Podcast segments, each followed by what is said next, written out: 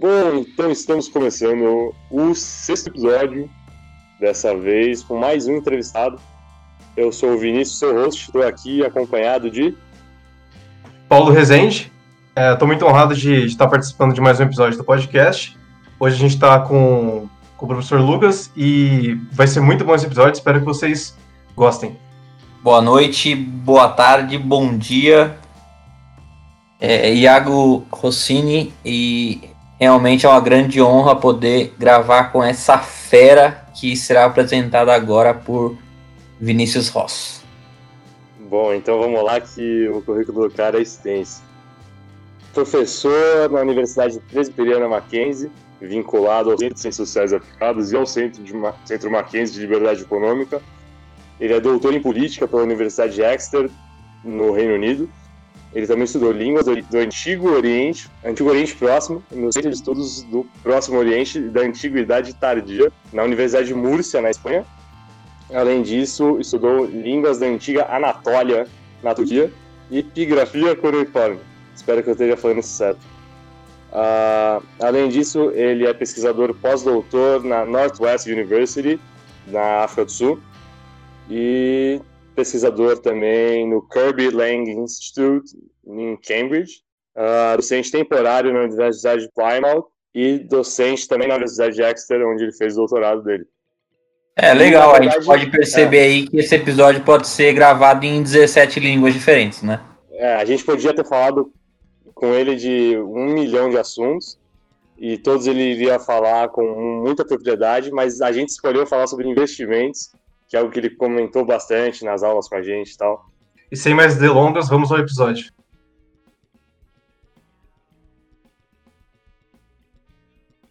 Bom, então estamos aqui com ele, professor Lucas Freire, e eu já vou aí perguntar para ele. Uh, a gente tem no Brasil agora bastantes CPFs na bolsa entrando, o que, né, com dadas essas baixas taxas de juros que a gente tem no nosso país, que caiu nos últimos anos ali de 6,5%, agora já estamos em 2%, mostra que o brasileiro está trocando um pouco essa ideia de que tinha de investimentos conservadores e está buscando um pouco mais de risco na bolsa de valores que nos últimos anos aí tem triplicado o número de usuários. Você acha que o brasileiro está deixando de ser conservadores nos investimentos? E, além disso, com base nos países que você morou, como que você vê essa nova realidade do brasileiro. Oi, primeiro, obrigado pelo convite. É, eu estava dando uma olhadinha no projeto de vocês, acho muito legal e parabéns pela iniciativa. É, é, é, é fato conhecido né, que os juros do, é, no Brasil têm baixado de forma muito rápida e talvez imprudente né, do ponto de vista de política monetária, mas isso a gente pode discutir depois. O, o, a pergunta sobre se o investidor brasileiro está deixando de ser conservador talvez seja mal colocada, porque a, a, o risco sempre houve, né? Você coloca na, na no, no, tesouro, mas aí o, o Brasil de, declara uma moratória, né? É, é um risco. Então, o risco de ter um novo Sarney é um risco. E, e os juros estavam bastante altos até para atrair, né? Porque se tivesse mais baixo do que aquilo, as pessoas conhecem o risco. É outro, outra natureza de risco. É político, é institucional, ah, enfim. Ah, era arriscado também deixar ah, o dinheiro ali na, na, no tesouro, apesar de que se, se acontecer uma, uma quebra do tesouro, é porque o resto já quebrou também, né? Mas a economia brasileira é assim, é meio maluca. É, o pessoal deixou de ser mais conservador agora? Eu não sei, eu estou olhando os alunos que eu, que eu, que eu tenho é, é, ensinado e eles, parece que eles já vêm com a mentalidade aberta né, para é, investir em renda variável. É, isso, é, em outros países, se perguntaram sobre outros países, é, é, é, considerado normal. Né? A pessoa ela não tem um INSS que vai garantir né, a, a vida dela. Ela tem a família, que na velhice vai ajudar. A coisa que em welfare states talvez seja complicado, tipo Suécia, né? Que você coloca os idosos numa, numa casa de idosos e, e pular os esquece, né? mas ela tem também a, um fundo mútuo, alguma coisa assim, que envolve renda variável. Então, a pessoa, mesmo não tendo muita é, treinamento, muita formação né, de, de, de, entender de bolsa, essas coisas, ela já, no, no, piloto automático, ela já coloca o dinheiro na renda variável, que qualquer fundo aí de aposentadoria vai, vai fazer isso. Né? Então, é, não sei, pode ser que as pessoas lá fora também sejam um pouco medrosas, mas como é a única opção que elas têm, a, a, o que elas acabam fazendo no comportamento delas acaba refletindo um perfil um pouco mais disposto a assumir risco. Então, por um lado, o brasileiro talvez ele não, não fosse tão conservador assim em deixar o dinheiro no Brasil, afinal é uma ideia maluca, né? Por outro lado, é, é, talvez o pessoal lá de fora não seja tão é, é, amigo do risco assim, porque é a opção que eles têm. Os juros lá já estão baixos né, há décadas, então é, nunca houve uma alternativa viável. Assim, né? Não sei especular talvez com o câmbio, né, mas isso também é uma ideia maluca. Né? Então, assim, é, depende de como você formula a pergunta. Né? É verdade que está crescendo o número de CPF, é verdade que boa parte das pessoas são, é, então, são novas, né? São jovens. E uma, uma coisa que eu enxergo que é uma, uma influência, que talvez é, as pessoas não, não se deem conta, é que tem surgido novas casas de é, publicações sobre investimentos e novos é, projetos, até com custo muito baixo, né, que vão dando orientação de como começar, como abrir uma conta, como escolher um portfólio, como é, comprar, vender uma ação, inclusive como investir lá fora. Né? Tudo isso agora está à mão do, da, da pessoa que, que tem uma, um acesso normal na internet. Sim, não só isso, não só isso, como também muito charlatão também, né? Tem que tomar cuidado. Olha, tem, mas pelo, é, pelo que eu vi, as, as, a, o que tem mais propaganda, o que tem mais, é, é mais membros, assim, mais usuários, são publicações que podem ter um, um, um tom meio sensacionalista, mas que, pelo histórico das recomendações, tem acertado bastante, né? Então, isso é uma forma também, é, é uma disputa aí, né? Quem que vai, quem que vai conquistar esses leitores? É, antes era um domínio do, de investidores de peso para bancos, né? Então, gente de meia idade que já acumulou um, tanto de dinheiro lá e o banco mandava colocar num, PGPL, ou então né, o gerente ligava com a pessoa e falava, tem um dinheiro sobrando, onde você quer que eu ponha? Né? E agora os bancos estão perdendo um pouco disso, porque as novas publicações elas têm um, elas têm um, um, jeito de fisgar o cliente, né, o leitor, pode ser um jeito questionável ou não, mas e elas também questionam as intenções dos bancos, né, porque é, pode ser que haja conflito de interesse entre é, os bancos e aquilo que eles recomendam, né? Muitas vezes os fundos são do próprio banco, as ações do próprio banco, por aí vai. Né? O que talvez seja necessariamente ruim, porque alguns desses fundos e ações também são coisas que outras publicações recomendam. Então tem uma disputa agora, né? A disputa envolve, inclusive, é, talvez, né, pedir para regular, igual é, houve um caso recente aí que pediram para multar uma, uma publicação que estava prometendo ganhos exorbitantes, né? E, e aí, aí, entra a questão de, é, de perder o, o certificado, né, de, de, você poder dar recomendação de investimentos. Aí eles não, mas nós somos, na verdade, jornalistas, nós somos é, economistas ou, ou, recomendação de investimento, né? Aqui é para informar o público, não é para ficar recomendando. Quando no final das contas, na prática é, né? É uma forma de escapar essa, essa triangulação entre ah, bancos e governo para eliminar a concorrência dessas casas de publicação. Assim que eu enxergo isso mais ou menos, né? Eu acho interessante essa dinâmica. Quanto mais concorrência, melhor. Né? E obviamente vai ter é, gente no YouTube, né? Blogueiro e tal, dando suas recomendações também, e muitas delas furadas.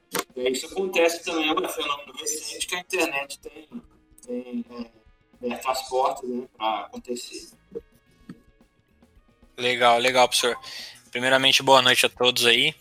É, você falando agora sobre essa questão de que nos, nos, outros países os juros ele é extremamente baixo e por isso é, as pessoas elas meio que não, não veem uma, uma outra alternativa, né? Aqui a gente meio que segue para esse caminho também, com esses juros baixos. É assim, é que o pessoal do, do Brasil eles curtem mesmo a questão do juros nominal, né? Então eles gostam da renda fixa quando tá pagando 12% ao ano ali, que é o que eles enxergam. Só que eles não veem que a nossa inflação está extremamente alta também quando isso acontece. Então acaba que o retorno ele não é tão grande como eles esperam. Só que é, é, o número que eles enxergam ali que faz eles, eles realmente é, optarem por esse tipo de investimento mais seguro, né, essa renda fixa, é, agora não existe mais. Então eu acredito que isso daí está afetando diretamente o ingresso dessas novas pessoas é, na bolsa de valores é, muitas pessoas que eu conheço é, mais com, com, mais idade, né, que são bem conservadoras com a questão de investimentos, agora nesse último ano começaram a buscar novas alternativas justamente por esses juros é, é tá extremamente baixo, né? É, só para completar mesmo o que você tinha passado, acredito que é, é, faz todo sentido, sim. É, então, é, a gente tinha um mercado que estava com, com algumas lacunas, né? Então, é, havia uma anomalia de você estar tá com renda fixa que tende a ser um pouco menos é, sujeito né, a alguns outros, alguns outros ameaças possíveis ou riscos possíveis da renda variável. Mas, igual eu falei, né, também é um país em desenvolvimento, é, países em desenvolvimento em geral, eles, têm, eles estão sujeitos a um risco institucional, político, da quebra do sistema inteiro você não vê né, lugar igual Japão, igual né, Hong Kong, assim por diante. Tendo dito isso, alguns desses países também têm passado convulsão, né, que é uma coisa é, não tão comum, né, você vê é, esses protestos nos Estados Unidos, você vê o que aconteceu em Hong Kong no começo do ano. É, então, não sei, o, o, risco, os juros muito baixo é, não, não necessariamente reflete o, o risco esse do risco, né, de investir num país assim.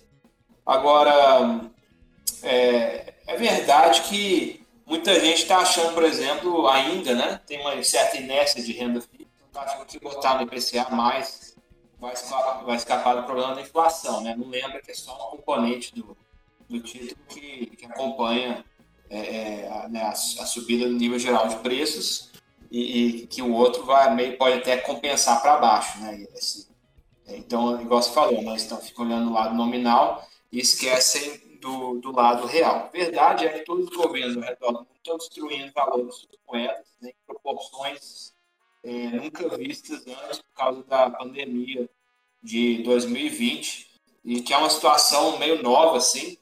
E, e enfim é, o que resta é esperar. A gente tem métodos muito antigos aí de, de é, são, são digamos assim, são, não são é, escapatórias 100% seguras, mas são coisas que as pessoas usam, né, na hora de, na hora que tem uma, uma crise, uma coisa assim. É, pensando aqui em ouro mais do que é, criptomoedas, porque criptomoedas é um fenômeno mais recente também, que, que é pouco entendido, né? Mas é, se for olhar para onde estão os conservadores hoje, eles estão com o pé atrás com essa inflação é, da moeda e crédito que os governos estão fazendo. Então, é, já há, há, um ano ou mais, né, estão é, se posicionando em relação ao ouro e à prata. A prata teve, um, é, teve uma alta muito grande nesse ano também, né, apesar de ser mais volátil. Legal, legal. É, posso, posso inter, intervir aqui, Vini?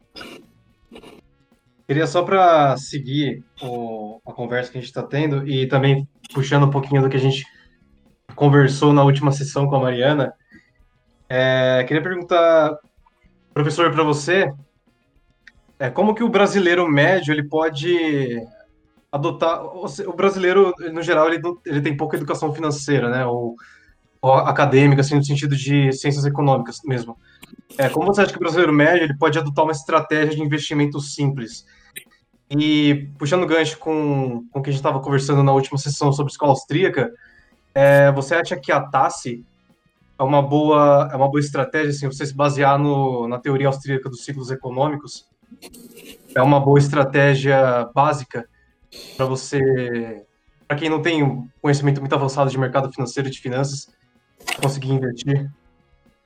Tá, obrigado. É, essa pergunta interessante, é verdade, o brasileiro médio, ele na escola, ele vai aprender um monte de coisa, mas né, vai aprender, por exemplo, que a, a gente é miserável, culpa dos Yankees, né?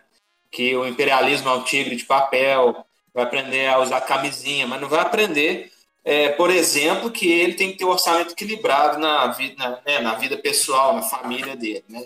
E se ele não sabe nem isso, ele não vai nem cobrar do próprio governo que tem isso também, né, que fecha as contas. Então, tem implicações políticas aí, eu tenho meus palpites sobre por que, que esse tipo de educação não está presente na maior parte das escolas. Há exceções, né? há escolas que ensinam é, os alunos a, a serem empreendedores, a serem a ter um espírito aí de cuidar das suas posses, né, de se preparar para o futuro, mas eu acho que isso é mais exceção do que regra. É, eu acho que algumas coisas interessantes estão acontecendo no mundo, né? Vocês talvez estão numa faixa etária um pouco diferente e, estão perdendo parte aí do que está acontecendo. Acho que o que está acontecendo é que nós estamos voltando para o esquema pré-revolução industrial, onde as pessoas não trabalhavam para uma corporação, elas trabalhavam para si mesmas. Né? Tinha o sapateiro, casa dele tinha a oficina dele. E ele prestava serviços e ele não, nenhuma corporação era dona do tempo dele. Né? Não vendia o seu tempo para ficar X horas por dia num, num lugar. Né? Ele vendia um, um, resultado, um serviço entregue uma certa data e fazia, alocava o tempo como ele queria, né? os clientes, etc. Algumas profissões funcionam assim ainda hoje. Né? Eu acho que médico é uma delas, advogado. A gente não pensa muito nesses termos, mas é, é por aí. É afinador de piano, se for pensar uma coisa mais diferente, né? alfaiate e tal, ainda existe. Mas é, eu acho que a maioria das profissões agora está repensando né, se deve mesmo ficar em escritórios, as empresas vão começar a repensar isso. Tá? E, e uma oportunidade aqui de cuidar bem das suas finanças, de se preparar para, choque, os choques é, do futuro, se proteger disso, é transformando o seu lar, né, quando você for, sei lá, emancipado, autônomo, é, tiver a sua própria casa, transformar isso numa, numa PJ, por assim dizer. Né? Até questão de herança, por exemplo. Quando você morre, deixa herança, boa parte ser tributada, então vai para o Estado. Né? Se, você, se, se, você é uma empresa, né, você mesmo é, coloca os filhos numa, é, num esquema dentro da, da, dessa empresa, você só transfere o dono. Então, é uma outra forma de contornar. Tem questões jurídicas envolvidas, mas eu estou falando assim, uma estratégia de proteção. Né? E aí, dentro disso, a educação financeira, a alta educação financeira, acho que passa a ser importante. Uma estratégia simples, é, eu, não, eu não sou muito. Assim, eu sei que acontece, mas eu não acho que no Brasil, principalmente, seja tão fácil você ficar rico da noite para o dia sem assumir um risco meio idiota, né? Ou sem entrar para a política. Então, vou colocar essas duas formas, né? Então, assim, se você quer é, ganhar com base na lógica de mercado, na lógica, né, sem, sem ser a lógica de redistribuição política, é, a chave aí é você sempre gastar menos do que você ganha. Tá? Então, poupança, né, aquele conselho que o seu tataravô dava, né?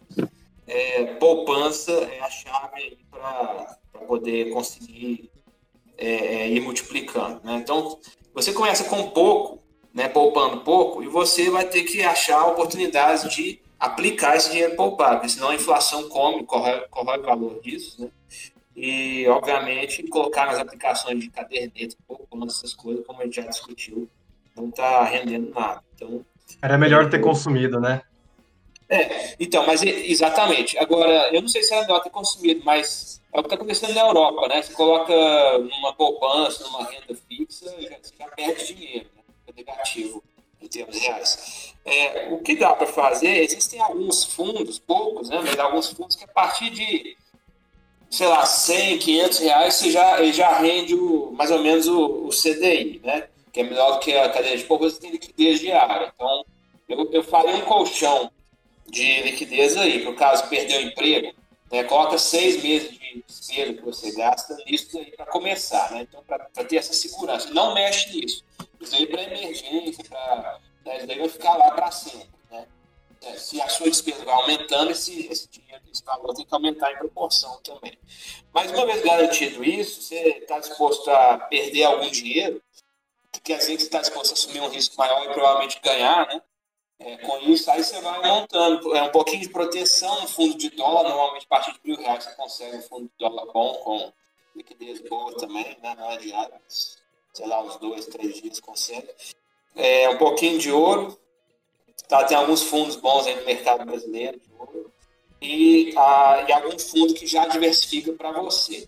Né? Aí tem gente que está que, é, tá precisando de mais renda agora. Né? Então, o horizonte de tempo depende também. Vocês são mais jovens, então talvez possam assumir mais risco, outros, outras pessoas nem tanto, né? Mas que estão pensando nisso agora pela primeira vez. Então, tem, tem, depende aí a cautela, né? Sobre o teoria aos ciclos ciclos, eu acho que sim, né? Eu vou dizer isso agora, sei que é, eu tenho um viés para responder essa pergunta, mas eu acho que ela, a, o espírito geral da teoria aos ciclos ciclos é fácil de captar e, e como, como intuição de estratégia de para saber quando ficar mais cauteloso, quando arriscar mais, eu acho que a lógica geral é bastante acessível. Não precisa ser um economista para poder entender essa lógica geral.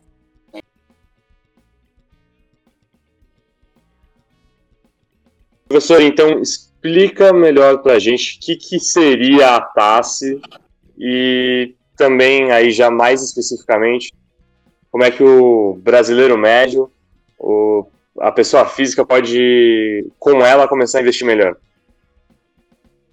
Então, é, a, a, tem várias versões que foram é, propostas aí da teoria austríaca dos ciclos econômicos, né? mas a, a exposição mais clássica está na teoria da moeda de crédito de Mises, de 1912. De lá para cá, o sistema monetário mudou bastante, né? O Banco Central Americano nem existia em 1912, é, na Ação Humana, capítulo 20, se eu não me engano, ele, ele revê né, a teoria, da, é, propõe uma síntese. E aí tem um livro de 63, Murray Rothbard, que é uma história da Grande Depressão, onde no, na introdução ele também sintetiza a Tassi, é, usando outros autores aí que vieram depois, é, Hayek fala, dá um resumo muito geral disso no discurso de aceitação do prêmio Nobel dele. E nós temos é, Roger Garrison, que nos anos 90 desenvolveu uma, uma modelagem desse, dessa teoria para ter mais apelo né, para quem tem formação mais neoclássica. Bom, a teoria, é, as linhas gerais da teoria são sempre as mesmas, né, em qualquer exposição. É o seguinte: é, ou os bancos privados, ou o governo, ou os dois juntos, né, um fazendo vista grossa para o outro, expandem é, moeda ou crédito e jogam essa moeda ou crédito na economia. E na medida que isso vai circulando a mais, aumentam os fundos disponíveis para empréstimo, o que tende a pressionar para baixo a taxa de juros, né, ou as taxas de juros da economia. É, quando os juros abaixam, isso altera um pouco a, a base que os empreendedores têm para fazer o seu para fazer os seus investimentos, né, tomar sua, as suas decisões sobre o plano de produção. Por quê? Antes o investimento parecia não muito rentável, agora que os juros estão mais baixos, é, para muitas pessoas na margem pode parecer que vale a pena investir. Né? Então os recursos já estavam antes dessa expansão de moeda e crédito, que eu vou chamar de inflação, né? antes dessa inflação de moeda, né, de estoque e de crédito, a, os recursos já estavam alocados conforme o mercado tinha decidido, né? não tinha, é, é, assim, não havendo nenhuma confusão antes, esses recursos estavam alocados, alguns, alguns empresários iam cometer um erro é, empresarial, né, de, ah, de achar que o negócio ia vingar, mas não vinga, né? mas não o sistema como um todo. Então, umas pessoas iam quebrar, outras não, outras iam ser bem-sucedidas, né? lembrando que o mercado é, não está em equilíbrio né? nessa visão austríaca. Né? Então, é, quando isso acontece, com os juros mais baixos, muita gente toma a decisão errada de investir achando que tem bens de capital para poder usar na produção que eles querem. Acontece que, ah, normalmente, né, quando você tem uma acumulação aí de bens de capital e gordura para queimar na economia, né, os juros abaixam naturalmente. É, eles tiveram essa impressão, mas isso não acontece na verdade. Né? Os juros estão artificialmente baixos aí por questão monetária. Então, o que acontece é que o, o capital, né, bens que você usa para produzir outros bens, vão ser realocados de onde eles estariam, que o mercado queria antes, né, e agora eles vão ser realocados para em função dessa, dessa nova agenda de investimentos que é distorcida, né? Então você vai tirar de coisas que produziam o que o mercado queria vai pôr em coisas muito mais arriscadas. Tá? Então essa é a primeira coisa. A segunda coisa, é, isso vai dar um aquecimento de curto prazo na economia. Então vários setores que não estavam sendo desenvolvidos antes vão se desenvolver, vai contratar gente, vai ter investimento neles. Essa competição por novos funcionários, etc., trabalhadores, vai aumentar salários, e o aumento desses salários vai levar a um aumento de consumo também.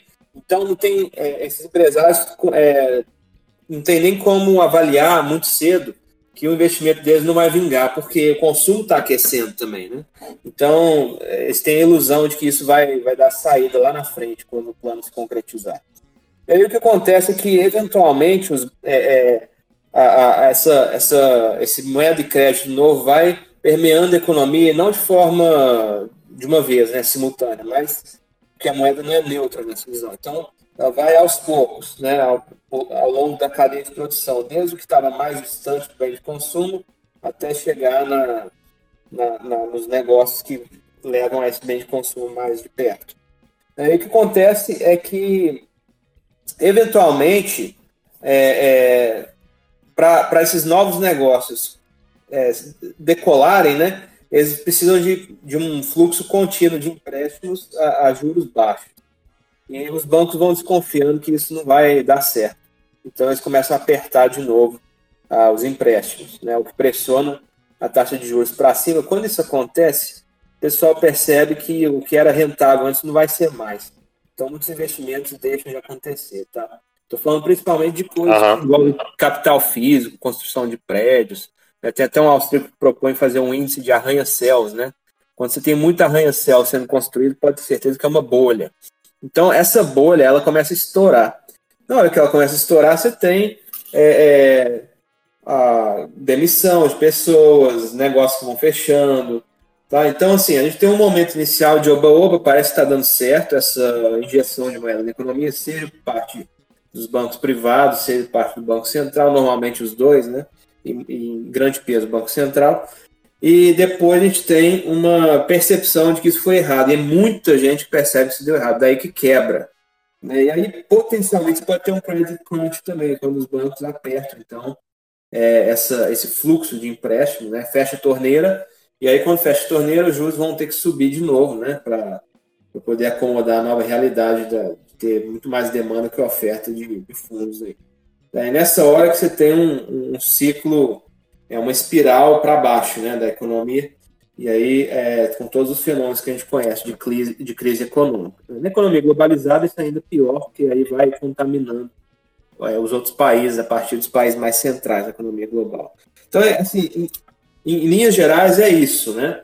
Para o investidor que não precisa de entender tantos detalhes assim, eles podem é, ficar de olho em onde que, que ocorre expansão de, de moeda de crédito. Né? No Brasil, por exemplo, não é tanto via Banco Central. O nosso Banco Central, eu acho que é a última instituição que eu mudaria, né? mesmo sendo bem simpático a visão austríaca, né? se me perguntassem, eu ia dizer que é, pelo menos até 2018 tal, estava fazendo um bom trabalho, né? Tá certo. Tirando, tirando alguns períodos antes. Mas aí o que acontece? No BNDES, não. O BNDES ele, tem, ele ele dá empréstimo a preço de banana para os campeões nacionais, né? Então, para a parte do oba-oba da economia, você pode colocar na renda variável que vai haver uma inflação dos ativos aí, né? Você vai ter é, é, o e tem que ficar de olho para onde vai cair esse dinheiro novo primeiro, ou esse crédito novo primeiro. Esse é o pessoal que vai é, que vai ter uma blindagem especial da lógica do capitalismo para poder começar a surfar os novos investimentos. Então, é, quem, quem colocou nesses ativos é, tem de ganhar um pouco né, com isso. E aí tem que ficar de olho quando vai começar a virar a história, né? Então, desde 2018, por exemplo, na Bolsa Americana, você tem muitas empresas de peso é, super endividadas, em ordem de bilhões, né? Então, nessa, a partir de meio de 2018, muita gente já estava tirando né, da renda variável e colocando proteções, o ouro sendo uma das principais, né, quando tem uma crise global. E não, não é à toa que o preço do ouro é, por onça subiu bastante em 2018 e, e é, 2019 principalmente, né? E desde janeiro agora tem subido bastante, está congestionado agora um pouco, mas não, não, caiu ao nível de antes, né? Então ele está num novo patamar aí, pode ser que suba mais, refletindo essa percepção de que as coisas não vão ser, vai ter uma virada aí na economia. Já houve, em função do choque externo aí, que é real, sobre da pandemia, né, é, que desaquece a economia, e também o fato dos governos terem interrompido a economia de funcionar, né? Mas, para além disso, a, a situação já estava meio mostrando que essa, essa bolha recente já, já não, ia, não ia vingar mais, não ia ter futuro, né? Então, por isso que muitos austríacos é, é já, já foram tirando a sua exposição à renda variável, já, já tinham concluído que essa onda para cima tinha acabado e estavam esperando uma queda abrupta aí, que acabou sendo apressada né, pela pandemia, mas você tem que separar as duas coisas. Né? O efeito da pandemia foi negativo, mas o efeito da, da bolha estourando teria sido negativo também. Sim, então, acho, vamos dizer assim, em resumo, Uh, se o cara investir depois de uma queda acentuada, né, depois que estourou a bolha, vamos dizer assim, se o cara comprar ações, índices, né, Ibovespa, S&P 500, uh, se ele comprar no momento que estourar essa bolha, e aí vai conforme vai se criando novas bolhas, ele vai comprando ouro, por exemplo, outros títulos mais seguros você acha que numa visão a longo prazo esse seria o ideal para os investimentos? É, é, bom sempre ter uma proteção. Então, sempre ter um pouco de ouro na carteira, prata, se for o caso. É, no nosso caso, dólar, né, que a gente fica muito é, exposto à variação cambial, ou, ou, então alguma, algum fundo que tem um pacote de moedas fortes né, lá fora. Quando a bolsa que cai, essas moedas sobem, né, independente do cenário lá Sim. fora tá também ruim, né? Então, e ações... E ações também que ações que também têm se mostrado boas né, no longo prazo. Então, se for pegar uma é Magazine Luiza. É, eu, eu, eu. É uma ação que eu gosto, já tive, né? Mas é, você falou de uma coisa interessante que é o time, né? O time é difícil de adivinhar, mas quando você vê que o governo anuncia alguma medida para estimular a economia, pode saber que ele vai gerar uma bolha, né? É, a não ser que a medida seja sair do caminho mas normalmente é, é injetar moeda, é gasto público. É, então, quando isso acontece, é, você pode esperar uma, uma, um aquecimento temporário pequeno, né? E pode até durar um ano mais. É, e se for na ordem de trilhões, igual agora, muita gente esperou cair, comprou, né? Qualquer coisa que fosse, até o índice mesmo, é, e, e, viu um, um aumento. Agora parece que já estabilizou isso daí, então não durou nem seis meses, né? Essa, essa última injeção de morfina que a economia moribunda recebeu, né? Mas criar uma bolha em cima de outra vai dificultando ainda mais né, a capacidade que a gente tem de identificar o que é um, um negócio que tem futuro e o que não tem. Normalmente os setores estão cheios de regulação, tem uma blindagem especial por parte dessas regulações mesmo, né? Então, na crise foi recomendado muito coisa de infraestrutura, que ainda gera dividendos, pode segurar um pouco a queda. Né? Ah, mas um outro princípio da escola seca que é da incerteza radical. Tem coisas que a gente simplesmente não pode prever no, no mercado. Se fosse fácil, né, todo austríaco ia estar milionário, não é o caso. Mas alguns deles estão, né? Então. Ah, tá certo. Né, então tem alguma coisa aí que está acontecendo, né? De verdade. Então, voltando num timing, assim, é, qual timing você acha, você acha que tem um timing, por exemplo, se olhar nos jornais, algum ponto que seja o um momento de entrada na bolsa, que nem uh, quando a gente fala na crise de 29, né?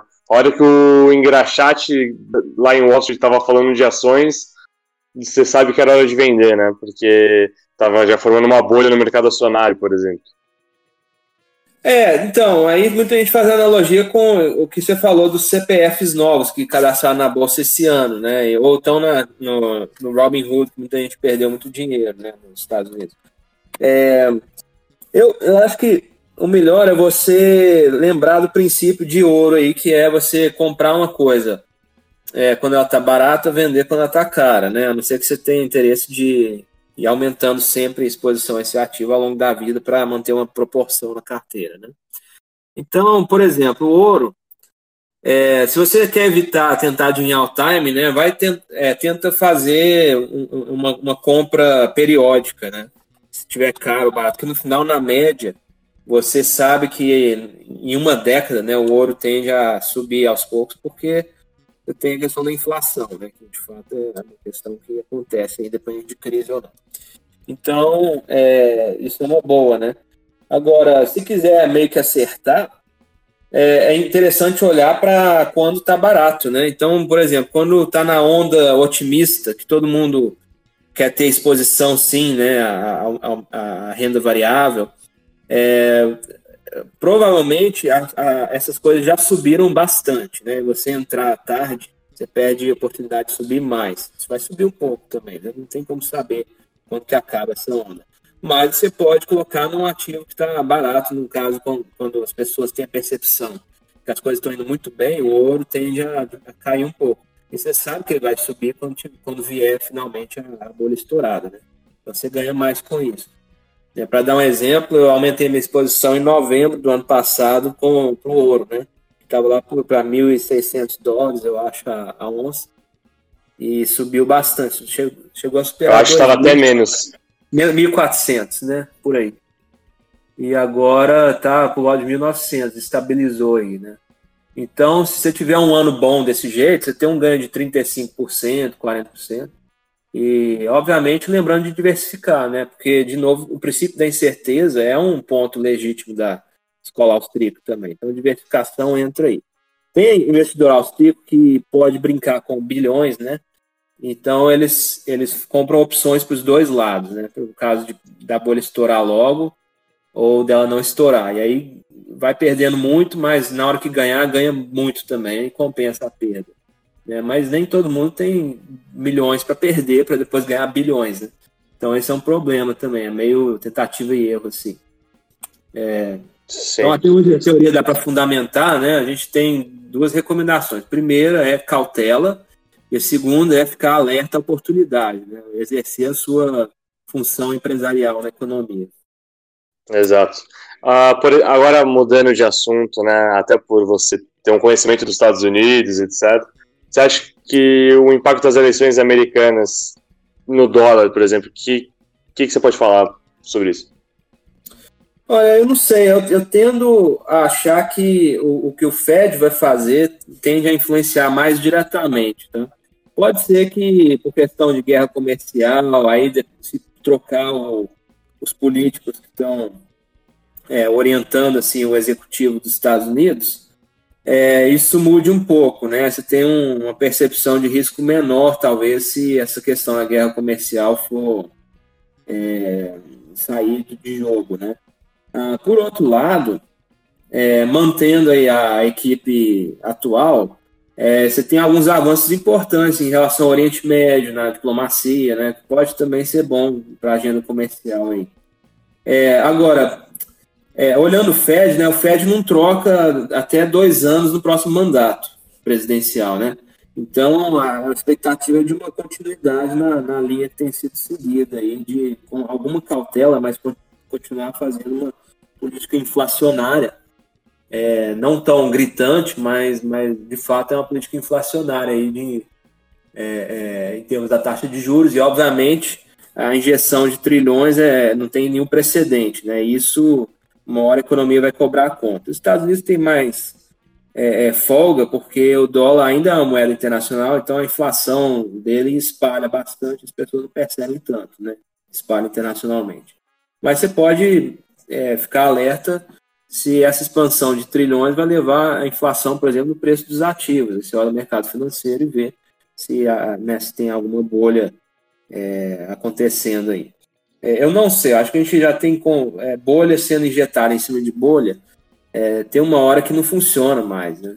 E talvez a gente esteja chegando perto desse, desse momento que não, em, em que a morfina já não adianta. Tá certo. Então, já caminhando agora para o final do podcast, tem algum livro, algum filme, documentário que você queira indicar? Você assistiu recentemente? É, o, o Instituto Juan Mariana, da Espanha, tem um filme legal sobre. Eu esqueci o nome agora, é um documentário muito legal sobre a crise de 2009, porque eles usam isso como estudo de caso para explicar mesmo a teoria austríaca, né? E aí o Eta de Soto, que é um, um, um economista chave aí dos austríacos que lida com bancos e moeda, ele tem um papel muito importante nesse documentário, ele dá entrevistas longas, é meio que uma aula ilustrada, né, esse documentário. E tem um livro que quase ninguém conhece leu, que chama Austrian School for Investors, que é, ele tem, é de coautoria, né, mas um dos autores é o, o, o Ronnie Stoffler, que é um é, economista alemão aí, que tem um fundo Liechtenstein, e tem um relatório muito bom que sai anual sobre ouro, né? Sobre a situação do ouro dos investimentos em ouro. Então ele é um dos coautores. Ele, é, então ele mostra a proposta do livro é mostrar é, como que você pode desenhar uma estratégia austríaca de investimento é, no meio de campo entre inflação e deflação. É mais ou menos essa ideia geral. E, e, obviamente não, eles não gastam muito tempo explicando a teoria, né? Eles estão aplicando. Eu acho que isso que falta muito no, é, é, na discussão sobre teoria ciclo de ciclos é mostrar aplicações, né? Tem muita história olhando para crises anteriores, tem muita reexplicação da mesma teoria, mas não tem muito é, muita ponte para para sua ação prática no mercado, né? Eu acho que podia ter até um livro, é, um sonho meu um dia escrever uma coisa assim. Um livro que, para o pai de família comum, né, como você se protege das, da, né, da, das, dos erros que os bancos centrais cometem né, para a sua vida, para a sua carreira, para suas finanças pessoais. Isso ia ser legal também, mas é uma lacuna aí. Né? Excelente ideia. É, quem sabe você escreve esse. É. Eu começo a fazer já no podcast. Maravilha. Professor, queria agradecer o tempo que você dispôs aí para o nosso podcast. A gente agradece demais. Prazer. Parabéns para vocês de novo pelo projeto, né? E tudo de bom aí. Maravilha. Beleza, então ficamos por aqui. Até o próximo episódio.